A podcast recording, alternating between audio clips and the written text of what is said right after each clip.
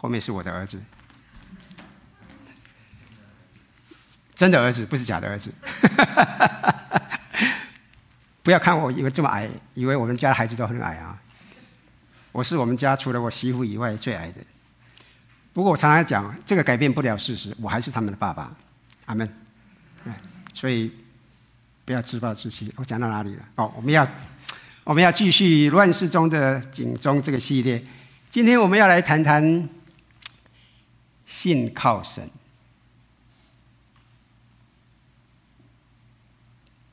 相信各位会同意哈，这是一个看似简单却不容易的字眼，同意吗？特别是此时此刻更是如此。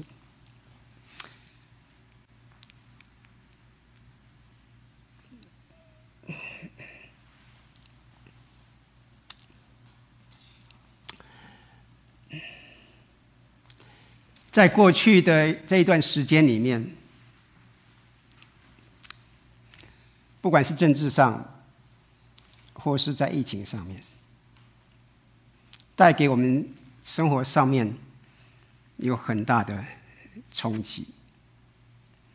更甚的是，在过去短短的时间里面，我们教会里面，不管中文部也好，英文部也好，我们有不少的弟兄姐妹们。相继失去了我们所爱的家人，我们失去我们所爱的父母，我们失失去我们所爱的孩子。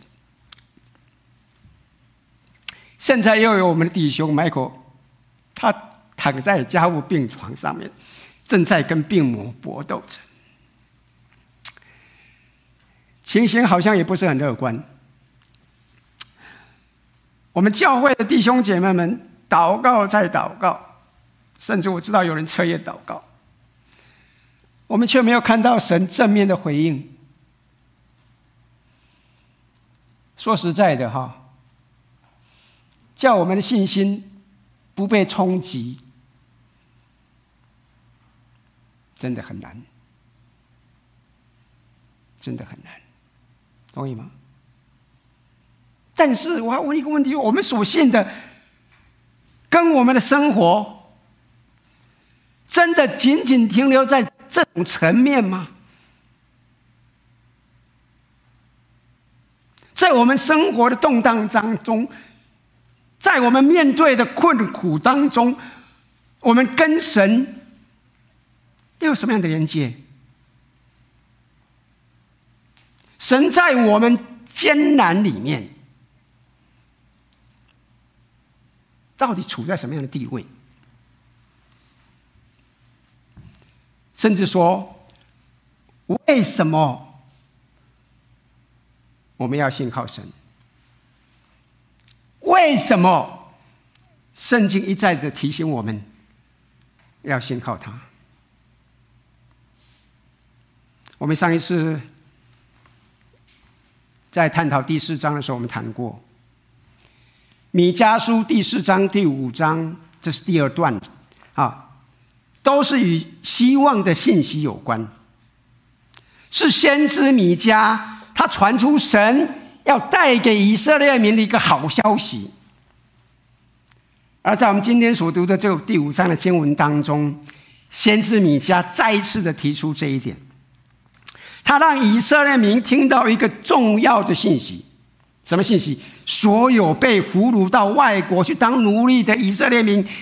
都将会带被带回到故乡，重新享受着和平的生活。那些在困苦里面的，都将得到释放。这对那些生活在苦难当中的人民来说，简直就是一个极大的盼望，不是吗？要是他们得以看见这个盼望，他们即使生活在非常艰苦、非常痛心、非常苦难里面，也可以不失去信心。他们可以完完全全的信靠神。不但这样的哈，他们还可以将这样一个盼望继续的传递下去，让他们的子子孙孙知道，知道什么？有这么一天，有这么一天，神一定会实现他的应许，赐给他们一位公义的君王来带领他们。我今天的祷告是盼望神借着这段经文，直接对您、对我、对我们说话，来安慰我们，来鼓励我们。那我们一起来祷告。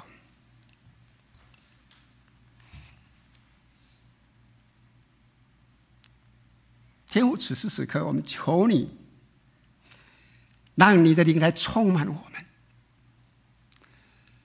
主啊，让我们的眼目不看我们所面对的这些苦难、这些痛苦、这些挣扎，让我们看到你是那位爱我们、愿意与我们同在、伴随我们的好朋友。主啊，让我们。定睛在你身上，让我们能够真的不是一个口号，而能够从心里里面知道有个盼望，我们可以来信靠你。我们谢谢你，感谢赞美主，奉靠主耶稣圣名，阿门。我要请各位注意哈，在我们刚刚读的这段经文里面，我们可以看到有两个重点。首先呢，我们可以信靠他，因为有神在我们生命里面，最软弱卑微的也将成为。刚强尊贵，有神在我们生命里面，即使我们最软弱卑微的，也将成为刚强尊贵。第一节一上来就提到了耶路撒冷城被围困的事情。他这边说：“成群的民啊，现在你们要聚集成队，因为仇敌围攻我们，要用杖击打以色列民审判者的脸。”请注意哈。在主前七百零一年，亚述帝国他的皇帝西拿基立率兵攻打耶路撒冷。当时犹大国西西家，一大一大国的王西西家呢，他听从了先知以赛亚的劝劝告，就使得耶路撒冷呢就免去了一次的浩劫。所以听神的话还是有道理的哈，请注意哈。以赛亚书第三十七章三十六节告诉我们，神在夜间也就差派天使进入亚述的营中，杀了十八万五千的士兵。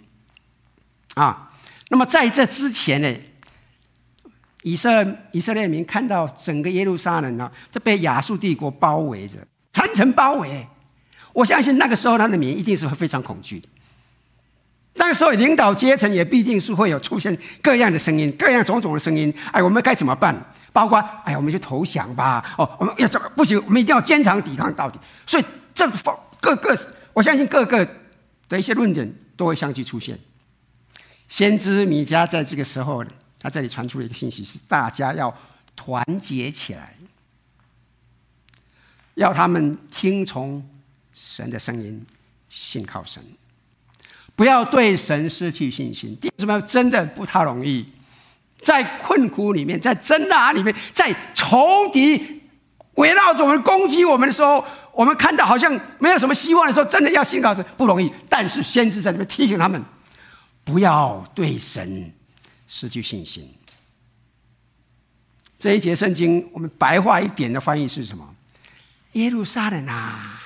团结起来吧！我们被围困了，敌人在以色列领袖的嘴打在以色列嘴巴领袖的嘴巴了。好，敌人在打以色列领袖的嘴巴。这一句话用我们现代的话就是打脸了啊！如果我们查看圣经，我们可以发现哈，《列王记下》第十八章二十二节到二十五节里面就记载了亚述的将军哈对西西家王所说的话。我们就会看到这个亚西亚述的将军哦，实在是怎么样的羞辱这个以色列民。他说什么？他说：“你们若对我说，我们依靠耶和华我们的神，这我们常常讲的哈。那么西西家岂不是将神的邱坛和祭坛废去，且对犹大而耶路撒冷的人说：你们当在耶路撒冷这坛前敬拜吗？那么现在你把当头给我主亚述王，我给你两千匹马。”看你在一方面骑马的人够不够哇？真的是哈啊！如果不然的话，你怎么打败我主陈仆东最小的军长呢？你竟依靠埃及的战车马兵吗？各位注意到没有？这段经文很清楚的让我们看到哈，亚述军队的这个将军他是怎么样的嚣张，怎么样的猖狂？他根本不把犹大王西西家放在眼里呀、他把西西家王说成什么？连亚述军队当中最小的军长也比不上。哎，请注意哦，他说这句话哈，是当着西西家王所派去的三位使者面前说的。这个简直怎么等于就在西西家王的脸上怎么羞辱，非常彻底的啦，是不是啊？好，第二节，伯利恒以法他啊，你在犹大诸城中为小。将来必有一位从你那里出来，在以色列中为我做掌权的。他的根源从亘古，从太初就有。我相信这一节经文大家都很熟，是吧？这一节经文经常在圣诞节的时候啊被引用啊，在来描述什么？来描述这伯利恒这个小小的村镇啊，因为耶稣基督诞生而变得非常重要。马太福音第二章第六节记载了几位东方的博士，那在回答西利王的咨询的时候，就有关耶稣基督降生的地方的时候，他就是引用这段经文的啊。请注意哦，大卫王是以法他人，以法他是属于犹大支派里面的一个地区啊。那么伯利恒呢，是在这个地区里面犹大地区里面一个小小小小小小的一个村落。因为这一层实在是太小太穷了，所以当政府在征税的时候，很多时候伯利恒负担的税非常非常的少，甚至有些政府当时有些好就免去了他们的税，免去了伯利恒的税。所以你可以看到说，这个是还够穷够小的，微不足道，算了，不要也罢。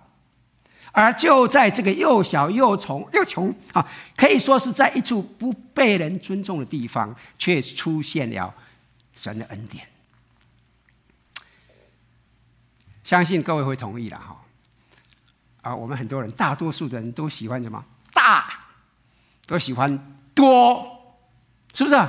教会要大，人数要多，公司要大，像 Google，像 Apple，人数要多，我们都想，我们都用喜欢用这个来来表示，这也没有什么问题。但是小人们喜欢这样，但是请问弟兄姊妹，在神的眼中不是这样子。当人看为壮观众多的时候，很可能，请容许我说，在神眼中，可能连瞧上一眼也瞧不上。弟兄姊妹们，神可以使用一般人眼中最卑微的人来拯救、来工作。你知道没有？大卫就在当时就这样子。大卫当时连他父亲都觉得什么？他没什么了不起，他小小臭小子一个。没什么大气的，是不是？啊更不要讲说以色列当时军队里面，哈，看了都会害怕的那个歌利亚，那个巨人歌利亚，记不记得？记不记得当时怎么描述歌利亚的？啊，撒母耳记上第十七章第十一节说，扫罗和以色列众人听见非利士的人的这些话，就歌利亚话，就惊慌极其害怕。他听到歌利亚叫战，每个人吓得就发抖啊。但是。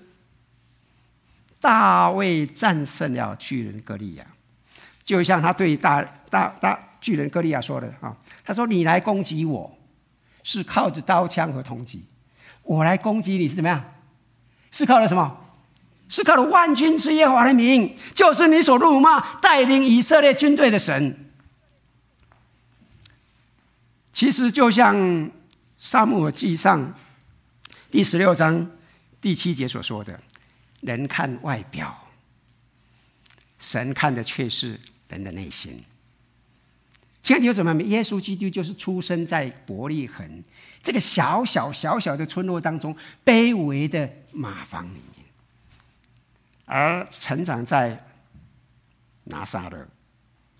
拿撒勒这个连那个那个当时的拿但业都十分轻看的这个小村镇，可是。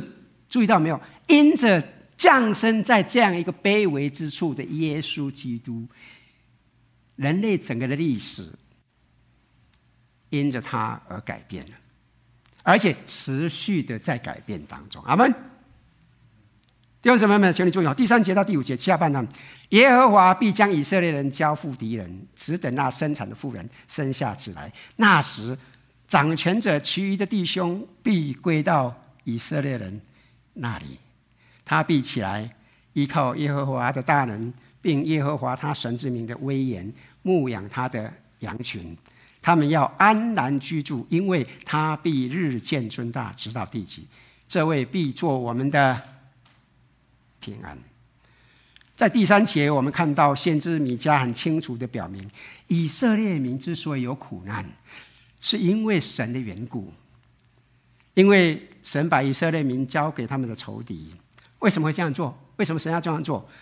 啊，如果我们去读先知书了，我们就会明白神的一个管教。会有这种情形发生，是因为神要管教以色列民，以色列民离弃他的教训，所以要去面面对这一切。神用以色列民的仇敌来管教他们，一直到神差遣他的拯救者来到为止。这也就是为什么先知书里面经常会出现预言将来会有一个拯救者出现的原因。先知米迦认为，这些流亡或者是被掳到外国去的以色列民，将因为神的拯救，重新得到机会回来聚集在一处。他们必定会有新的生命，他们必定会有新的生活的态度。这种重新开始的样式，其实如果各位注意的话，在使徒保罗里面的观念里面，就如同他。给我们这些基督徒所定的一个新的意义一样，各位记不记得使徒保罗在圣经里面说什么？啊，如果有人在基督里，他就是一个新造的人，旧事已过，都变成新的了。很重要的观点，我们可以在主耶稣基督里面重新再一个不一样的生命。第四节到第五节再次引用牧羊人跟羊群之间的关系，米迦来表明。这位即将来临的拯救者，对于属他的子民的态度，就好像是一个好的啊牧者，来很仔细的来照顾他的羊群一样。各位知道哈，以色列民族是一个游牧民族，是不是？啊，所以牧羊人跟羊群之间的关系，非常很实际的、很明显的，就成为以色列民最喜欢用的一个来表明他们跟神之间的关系的一种方式。因为很实际嘛，我们看到的就是这样子呗。也呀，牧羊人跟羊群，他们之间什么关系？很清楚的。他们就很喜欢用牧羊人跟羊群之间的关系来比喻他们跟神之间的关系。神是他们最好的牧者，他们就是神最喜欢的羊群。我相信大家都都挺清楚了哈。大卫王最出名的诗歌是什么歌啊？诗篇二十三篇，大家都闭起来眼睛，闭起来都可以讲讲到的。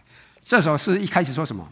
耶和华是我的牧者，我必不致缺乏。弟兄姊妹们，好的牧者不会让他的羊群有所欠缺，也不会让他的羊群受到伤害。就像这首诗歌里面第四节所说的，大家记得第四节说什么？我虽然行过死荫的幽谷，也不怕遭害。为什么？因为你与我同在，你的脏、你的肝都安慰我。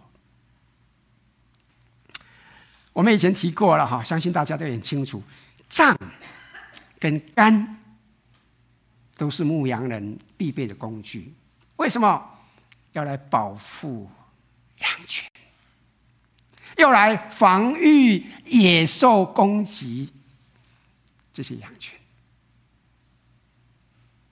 米迦书这里所用的“安然居住”。这些平安的字眼，意思是除了没有战争之外，其实更表明的是一种繁荣，一个富足，可以理解的哈。这种繁荣，这个是跟经济有关系的，有密切关系的。各位注意哈，在早期的社会里面哈，不像我们今天这样国际贸易之间的一些事物啊哈啊，以前的话，这个繁荣一定是跟自然界风调雨顺有分不开的关系，对不对？我们中国台湾不是一样吗？我们在过年的时候求一求什么？要风调雨顺。哎，你有没有注意到没有？我们的我们的对联，我们什么？我们在新年的时候求，不会说我的股票赶快放上升，我们都求什么？风调雨顺。因为什么？在我们观念里面，以前就什么？风调雨顺带给我们的是什么？是一个富裕，是吧？好，所以当时跟现在其实也一样的哈。有风调雨顺的日子，我们所播种的五谷就怎么样得以顺利的生产，牛羊等牲畜才能够找到青翠的草地。弟兄姊妹们，我们要用当时环境来看，这样的情况必然使整个国家、整个民族的生命力大大的提升，人口的话就会滋生遍地。你知道，就像你记不记得埃及出埃及记第一章里面讲了，作者描述以色列民在埃及聚居的日子情况，他说什么？他说他们的后代就是以色列人，人口增加很快，又多又强盛，遍及埃及全地。为什么？因为以色列人住在哪里？住在埃及最肥沃的地，叫做什么？歌山地。因为有了肥丰丰富肥沃的地，所以他们的人口就这样增加起来，神就赐福他们更大处。第五节后半段第七节到第六节，当亚述人进入我们地界，践踏宫殿的时候，我们就立起七个牧者、八个首领攻击他们，他们必用刀剑毁坏亚述地和零六地的关口。亚述人进入我们的境地界践踏的时候，他必拯救我们。如果我们去看以赛亚书。我们去看耶利米书，我们去看以西结书，或者是阿摩斯书，我们可以发现，啊，将穷兵黩武的国家给予挫败，这是先知书里面经常出现的信息，经常出现的。但是我们也发现，神并没有给予他的选民以色列民有特权哦，除非他们真实的悔改。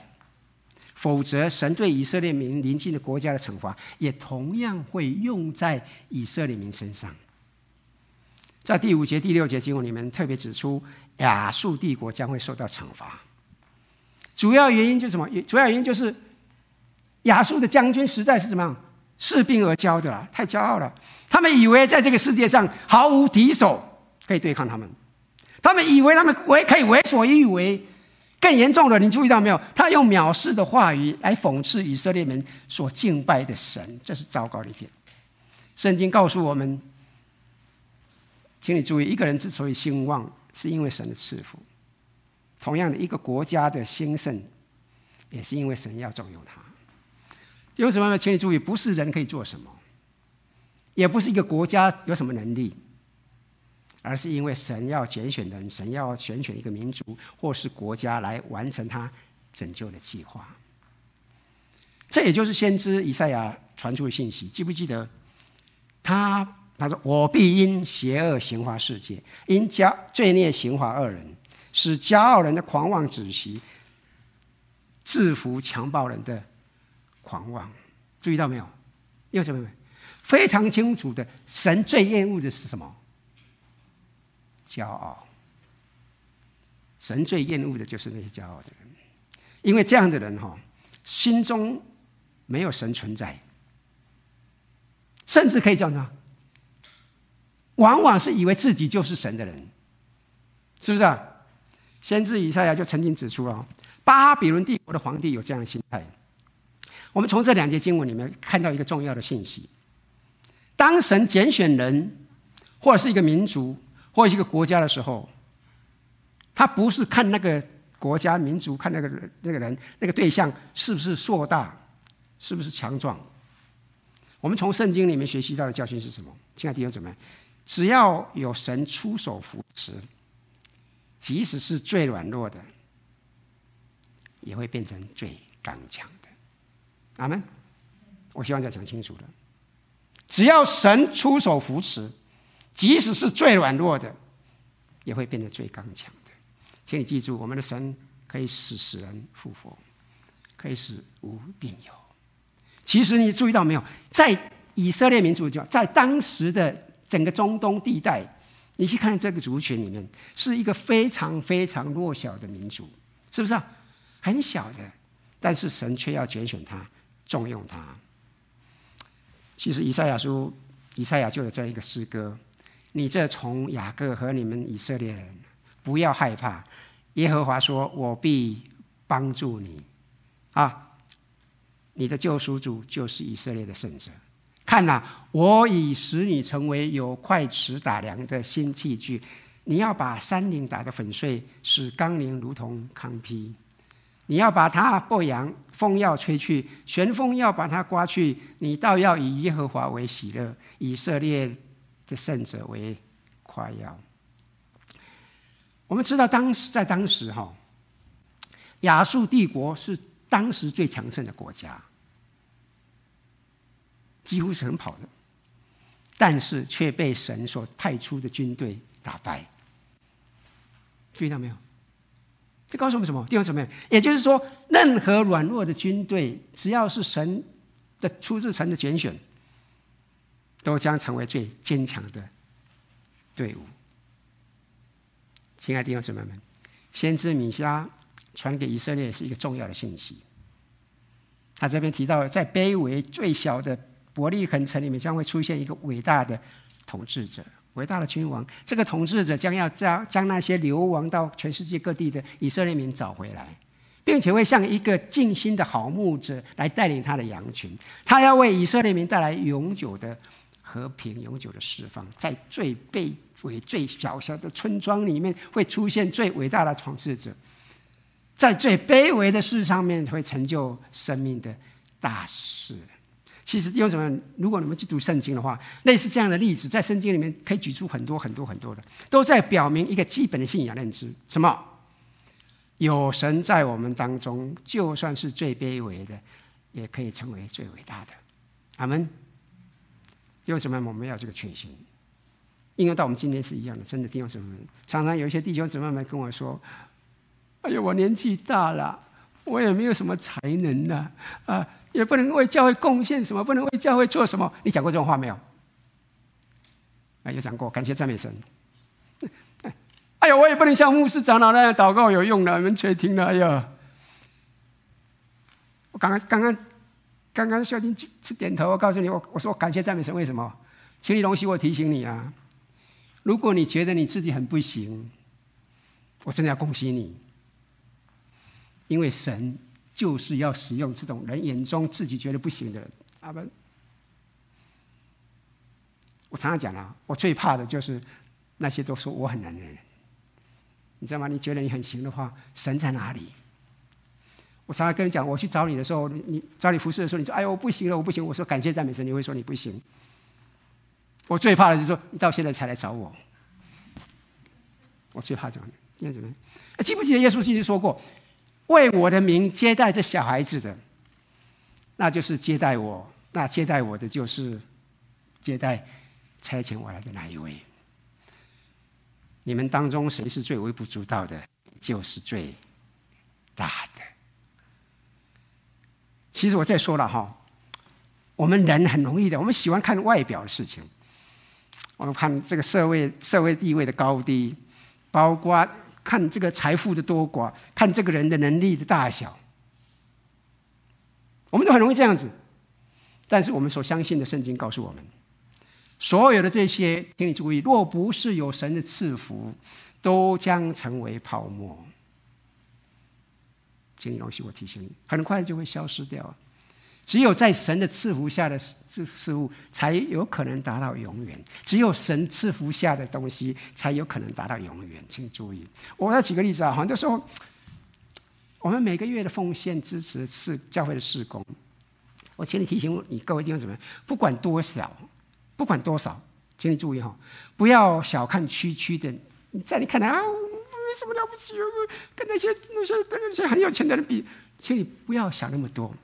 你知道，只要我们以真诚的、谦卑的心奉献，在神的赐福下，亲爱的弟兄姊妹们，神会使用你这一点点的钱成就大事。阿门。记不记得耶稣基督曾称赞那个穷寡妇，只掏两个小钱而已哦，对不对？不是跟那个那个那个比尔盖茨投他们一大笔钱。我讲个历史小开话哎啊，两个小钱神赐福，又怎么很重要的哦。同样的哈哦。不要小看每个主日学，带领你的孩子、你的孙子来参加儿童主日学。真的，我们平常跟他点点谈，一点点滴滴谈到了一些圣经的故事。我告诉你，这些微小的事情，你我都可以做的。但是我告诉你一件事情，你这么微微小小一个动作，我深信神的国的福分将会离这个孩子、这个孙子更近。阿门。如果你能够提早一个小时、半个小时哈，到教会里面来参加主日学，跟其他弟兄姊妹一起来学习，更加了解神的心意。弟兄姊妹，我告诉你，我深信我们的教会会更加的兴旺，更加的活络，福音的施工会更加兴旺起来。阿门。很重要的，不要轻看一点点。你这么一点点，在神城中可以成为一个大事情。你不信的话，试试看，好不好？在这段经文里面，先知提到了第二个重点：我们生命的依靠是来自万物的创造者神。哎，请问人可靠不可靠？很多人都摇头，有些人不点头。大家想，我最可靠啊！我来看，真的可靠吗？相信各位会同意了哈。现在目前有多少顶尖的科学家想尽办法要来抑制疫情？可是呢，可靠吗？我们医院里面的第那些医生，很聪明的医生，想尽办法要来解决我们弟兄的问题。我们的弟兄现在仍然在医院里面昏迷。他跟我们讲，我们现在药物我们也不知道怎么办呢？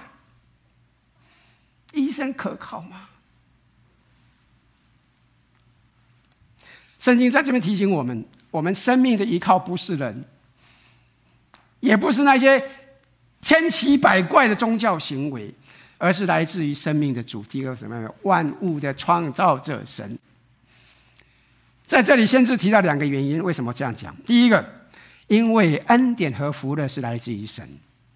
你看第七节到第九节说：“雅各余剩的人必在多国的民中，如从耶和华那里降下的露水，又如甘霖降在草地上。哦，不障碍人力，也不等候世人之功。雅各剩余的人必在多国多民中，如林间百兽中的狮子。”又如少壮狮子在羊群中，他若经过，就必践踏撕裂，无人搭救。愿你的手举起高过敌人，愿你的仇敌都被剪除。弟兄姊妹，这段经文说出以色列民将来荣耀的情况，将来荣耀情况，也就是说，神拯救临到以色列民身上的情景。这里提到我们上次提到的余剩的人。其实这一段这个词句哈，一再的先知书里面出现。我们上次也提过嘛哈，这指的是什么？指的是那些尚且活着的以色列民，特别是那些被掳到外国去当奴隶受苦而知道悔改的以色列民。这里说，神将要拯救他们，并且要让他们变成一支最强、最坚强的队伍，要让敌人。长寿到要让人因着他们蒙福。先知米迦在这里用露水、用甘霖来形容神的恩典。特别是我们现在干旱啊，需不需要露水？需不需要甘霖？我们都很清楚的哈。我们知道以色列民刚才讲过，以色列民是游牧民族。好，在他们四处逐草而居的生活当中，最盼望的是要青草地，而什么？这个很重要的就是露水或甘霖。露水和甘霖很重要，因为有露水有甘霖，那么就不怕干旱而导致草原枯干。只要有露水有甘霖出现，不断的出现，他们就可以安心的去放牧牛群，放牧羊群、牛群或牛群啊啊。那么生活就没有什么挂虑，同意吗？所以露水甘霖表示的意思是什么？神最大的赐福，神最大的赐福。第八节的猛狮原本是形容当时的亚述、埃及、巴比伦这些强大的帝国，那么现在它用来形容以色列，你看到没有？很重要的转换过来了。我我们知道这样的信息哦，对那些在面对的亡国的那些威胁的这些以色列民很重要的，是一个非常非常重要的一个提醒。特别是我刚刚提过了，在主前七百零一年的时候，当时的亚述皇帝希拿基利，他的军队已经围困了耶路撒冷，在城外围困了一阵子。那么他还甚至用那个极为藐视的词语来描述来说以色列的国王，连亚述最小的军那个军官也比不上。刚刚你读过了，对不对？记得甚至张狂的说什么？甚至张狂说他要让以色列民吃自己的粪，喝自己的尿。你说这种话听得进去，听不进去？听得进去，听不进去？听不进去？这个这种污蔑到极点了，啊，怎么吞得下去嘛？是不是，啊？这个我在想到什么？我以前妈妈常常提醒我们，这个是什么？是洗脸呐，saving 呐，你你知道意思吗？saving 羞辱到极点的意思了，洗脸的，可把你洗脸的，太脏了，是吧？同意吗？但是圣经这边告诉我们哈，很有意思，就这么羞辱。圣经告诉我们，就在当天，当天夜里，耶，当天夜里，神亲自差遣他的天使出来替以色列民出气了。记不记得？这些天使在夜间进入亚述军队当中，杀死的军队啊，十八万五千的兵士兵。这想象不到了，是不是啊？弟兄姊妹们，请注意，这让我们看到什么？我们的生命的依靠全在于神，因为恩典跟福乐来自于神。神会替我们出面的，嗯，深渊是在神，我们的生命都在神的手中，所以我们应当依靠他。第二点，这边提醒我们，因为权柄跟审判全在于神。第十九节、第十节到第十五节，他说什么？耶和华说到那日，我必从你中间剪除马匹，毁坏车辆，也必从你们你国中除灭诚意，拆毁一切的宝藏。又必除掉你右手中的邪术，你那里也不再有占卜的。我必从你中间除灭雕刻的偶像和旧像，你就不再跪拜自己手所造的。我必从你中间拔除木偶，又毁灭你的诚意。我也必在你在怒气和愤怒当中，向那不听从的列国施暴。各位注意哦，在前段经文里，我们讨论过，神要使以色列蟾蜍的那个子民、余剩的民得到最大的力量，可以击败最强任何来攻击他的仇敌，特别是亚述帝国。对不？记不记得？以色列民会什么？会像狮子一样的凶猛，如同饥饿的狮子一样。在这个经里面很重要，什么？神却要使以色列民所拥有的一切军事装备都拆除掉。哎，奇怪哦，这个怎么回事啊？对，为什么？主要的原因有一点，诗篇三十三篇十六节到十九节描述了一个很重要的观点，提醒我们什么？君王不能够因兵多而得胜，勇士不能因力大得胜，靠马得救是枉然的，马也不能因力大救人。耶和华的眼目看顾敬畏他的人和仰望他慈爱的人，要救他们的命脱离死亡，并使他们在饥荒中存活。亲爱的弟兄姊妹，非常清楚的，一个国家的生存不是依靠军事力量，也不是在坚强的国防军备，而是在依靠神的带领。这一点，请你容许我提醒你，是圣经一再重复的教导。我们人很喜欢用军事装备来炫耀国家的力量。哦，美国最强大，哎呀，什么武器都是很精明的啊，哎。结果说说会掉掉掉下去哈，但是圣经却告诉我们什么？这些都是虚假的现象。真正使人的心得到安宁的，跟这些都没有关，而是来自于神。我们美国不是很强大吗？我们美国很强大，军事方面都很好啊。但是我们很怕人家夜那无恐怖攻击来攻击领导我们，我们有时候都会很害怕。哎，我们以前我们以前在在这边硅谷里面。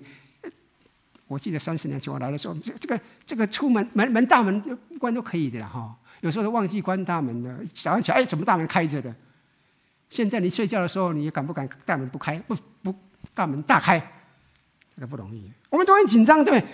国家这么强大，我们怎么样？我们有没有平安？仍然没有什么平安呢。弟兄姊妹们，真正使人得了安宁的，是来自于神。请注意，米迦在这里特别提到一个基本的观念。虚假的信仰会使人相信这些虚无的东西，请你注意。军事武力、经济能力、学识才能、外交政治手段等等，不是神所要的。我们看到先知米迦特别特别提到邪术啦、占卜啦、偶像啦、木偶，特别提到这边在强调什么？人在信仰上面有一些错误的行为表现。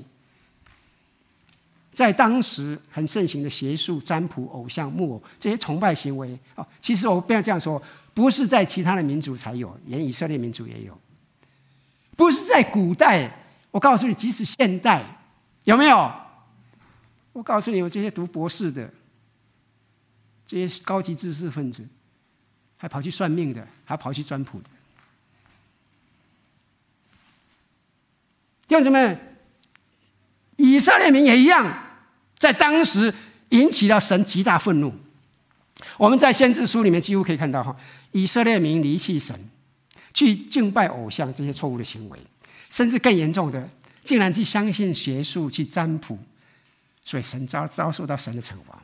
先知以赛亚就曾经严厉的警告他们说什么：有人对你们说，要求要求问，要要求问那些交鬼的和行邪术的，就是那些喃喃细语的人，一族之民不应当求问自己的神吗？你们怎么能为？活人求问死人呢？他们应当求问神的训诲和法度。他们若不照着这些准则说话，就见不到曙光。请注意哈、哦，请容许我提醒你：把生命的主宰神摆在一边，却把生命交托在那些自己也是人，甚至没有把握自己生命的算命的、占卜的身上，非常愚蠢的。那些算命的自己的命算到了没有？哎。算了，不讲了哈。同样的啊，去询问鬼魂的行为，正好表示人对生命的认知是非常肤浅的啊。想一想哈，如果鬼魂能够解决我们的问题，他他自己的问题怎么解决？那不会有这问题吧？是不是？现在你有什么？请你容许我说，如果算命的、占卜的，甚至鬼魂都不能够解决自身的问题，都不能解决自己的问题的话，那怎么能够解决我们的问题呢？哎，我们都不去想一想哎。圣经给我们一个很明确的指引：我们生命的主宰是神，神是创造一切的主。我们要寻求的是他的指引。神的话是我们脚前的灯，是我们路上光。我们要寻求神的指引，而不是这些虚假的宗教行为。第十五节，先知米迦提到，神所要惩罚的对象，不仅是违背他旨意的以色列民，也包括了所有拒绝听从他旨意的人跟国家在内。换一句话说，第二，亲爱的弟兄姊妹，神的审判是公正的，不会偏袒的。亲爱的弟兄姊妹，请注意哦，圣经告诉我们，神最讨厌的事情就是去干、去看、去看人、去问人、去占卜，想要去了解生命的问题，去问巫师、去问算命的，想要明白生命的未来，甚至去问鬼魂呢，了解生命的记忆等等所经历的事情，这些都是神不喜欢的。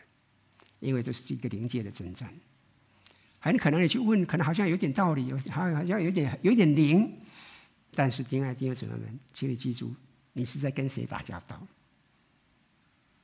神非常厌恶这种行为。我们从圣经里面一再的看到圣经的警告，不仅在旧约当中，记不记得新约里面，使徒保罗也在以弗所书里面，大家都很清楚，刚读圣主日学里面第四章一再告诉门徒什么，必须要长大成人，不要再像小孩子，中了人编出来巧妙的诡计，随着各样学风飘来飘去。以色列民的经历给我们很大的一个很好的例子，他们经历了亡国，多次接近灭族的惨痛经历之后，才使得他们的信仰逐渐的提升上来。他们将这样的一个信仰经历用文字记录下来，主要的原因。就是要提醒他们的后代子孙，不要再重蹈他们所行的覆辙。圣经放在这个地方，也是要提醒您、提醒我，该走什么样的道路。我已经很多次提醒大家了，我们生命的主是赏赐生命赐给我们的神，他是创造宇宙万物生命的主宰。要明白生命的问题。询问神，不要问那些算命的、占卜的、行法术的人。这是非常重要的信仰认知。亲爱的弟兄姊妹，不要疏忽。在我生长的一个台湾的社会环境里，我知道哈，都有很有很很奇怪的行为了哈。赌博都会找神明来问哦。啊，我相信台湾来的很清楚的哈。啊，大家乐啦，什么六合彩啦，公益彩券呐，台湾来都知道我在讲什么哈。啊，你看媒体报道，他们很多人跑去庙宇里面去求求什么？求名牌呀。就是就是我们这个 lottery 的号码啊，告诉我哪个号码，哎，我我就去买了，我就怎么样？哎哎，你知道吗？这个这现象很有意思的哈。有些有些菩萨被挂了金牌，因为什么？很灵哦哈。那么有些菩萨被抓出来踩，被出来烧，被出来煮，为什么？不灵啊，很有意思的啊。中大奖的，哈得金牌，被丢弃的。不灵，很可笑哈！但是弟兄姊妹，现在仍然有人乐在其中哎啊！我们经常也看到民众会相信算命的人去指引生命的方向。哎呀，有人问：哎，要跟什么样的人结婚比较幸福？啊啊！然后现在啊，这个月是什么月？你知道吗？这个月农历的七月，我相信从台湾来都很清楚哈。啊，七月是什么？什么月？鬼月啊，鬼月的时候不要结婚了啊，结婚麻烦了，是？啊，然后你知道吗？我每到七月的时候，我以前在小时候我在家里，我七月的时候绝对不能去靠近水，不能去河边，不能去水边，不能去游泳池，什么绝对不可以。甚至我告诉你，前一阵子我爸爸在的时候打电话，每次回来到七月的时候，一定交代我不要让孩子去泡水哦。你知道为什么？观念是什么？地狱鬼门关大开啊！一大堆好兄弟在外面巡逻，找替代的人。这我们从台湾来都很清楚的啊。我们怕，为什么？活在这个地方麻烦。你看《约翰一书》四章十八节告诉我们什么？爱里没有惧怕，爱既完全，就把惧怕除去。因为惧怕里含着刑罚，惧怕的人在爱里未得完全。追根究底，真正的问题就是缺乏真实的爱心。才会经常担忧鬼魂来找麻烦，担忧某个生肖的人结婚会会糟糕，会不幸福啊！只有贪心的人才会去找神明出去看看号码几号哈、贪心的人，基本上他们心中没有真正认识生命的主，没有敬畏一个神的心。因为一个心中真正认识神的人，他明白生命的依靠不在乎财富，而是真正神的带领。神的庇护，阿门。亲爱的弟兄姊妹，我真的希望哈，这是我最后一次提醒你。希望这是我最后提醒弟兄姊妹，希望大家要醒悟，不要听信那些奇奇怪怪、千奇百怪的旁门左道，听从那些不但对我们生命没有什么帮助，不但会没有帮助，只会？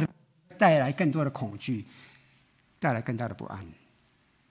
你今天去算命去看，哎呦，我今天星座，哎呦，我是处女座，今天，哎呦，今天不宜远行，哎呦，那怎么办？你就不要出门了，啊，那痛苦死了！我告诉你，第二种没有用的，你这，你你把这个生命就交在这些东西，让这些来捆绑你，没有办法的。弟兄姊妹，唯有尽前的回到生命的主面前，向他祈求，你跟他交谈，跟他保持密切的关系。弟兄姊妹。生活，即使我们在困境的际遇当中，也会得到力量。阿门。弟兄姊妹，我再说一遍：即使在困境的生命际遇当中，我们也会得到力量。因为什么？因为神是我们生命最大的依靠。神是我们最大生命当中最大的依靠。阿门。求许容许我再度提醒弟兄姊妹，甚至在那边提醒我们：有神在我们生命里面最软弱卑微的，将成为。刚强尊贵的，我们生命的依靠不是人，也不是那些千奇百怪的宗教行为，而是来自生命的主，那位创造万物的神。唯有信靠他，唯有依赖他，才是正确的之道。亲爱的弟兄姊妹，才会得到真正的保障，才有真正的喜乐。我盼望我们得到这样一个提醒。那我们现在祷告。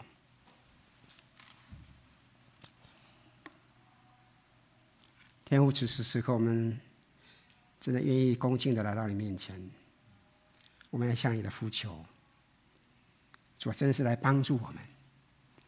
借着你的话语的提醒，借着你圣灵的同在，主啊，让我们真的不再受到外界这些环境的影响。主啊，我们也不再受到这些外界一些力量的引诱。主啊，让我们真的笃信，你是与我们同在的神。主啊，让我们从心里里面，能够真的是有力量，能够刚强壮胆。不惧一切的，要来信靠你。即使我们看不到前面的亮光在哪里，但是我们知道你是那位掌管明天的神。我们相信你必定会带领我们走过死荫的幽谷。天，我们谢谢你，谢谢你是我们的主，你是我们的神，我们的好处不在你以外。我们感谢赞美你。这个时候，继续的。将我们的弟兄麦克仰望珍珠所中，因为你施恩怜悯。我知道，在人的眼中，最少，我向你承认，在我的眼中看不到亮光，不乐观。但是我们仍然拥抱了一个希望。我们但愿主你在我们的弟兄身上彰显出一种。即或不然，天父，我们也愿意仰望你，因为我们相信你的带领一定是最美的。我是出于你，孩子就默然无语。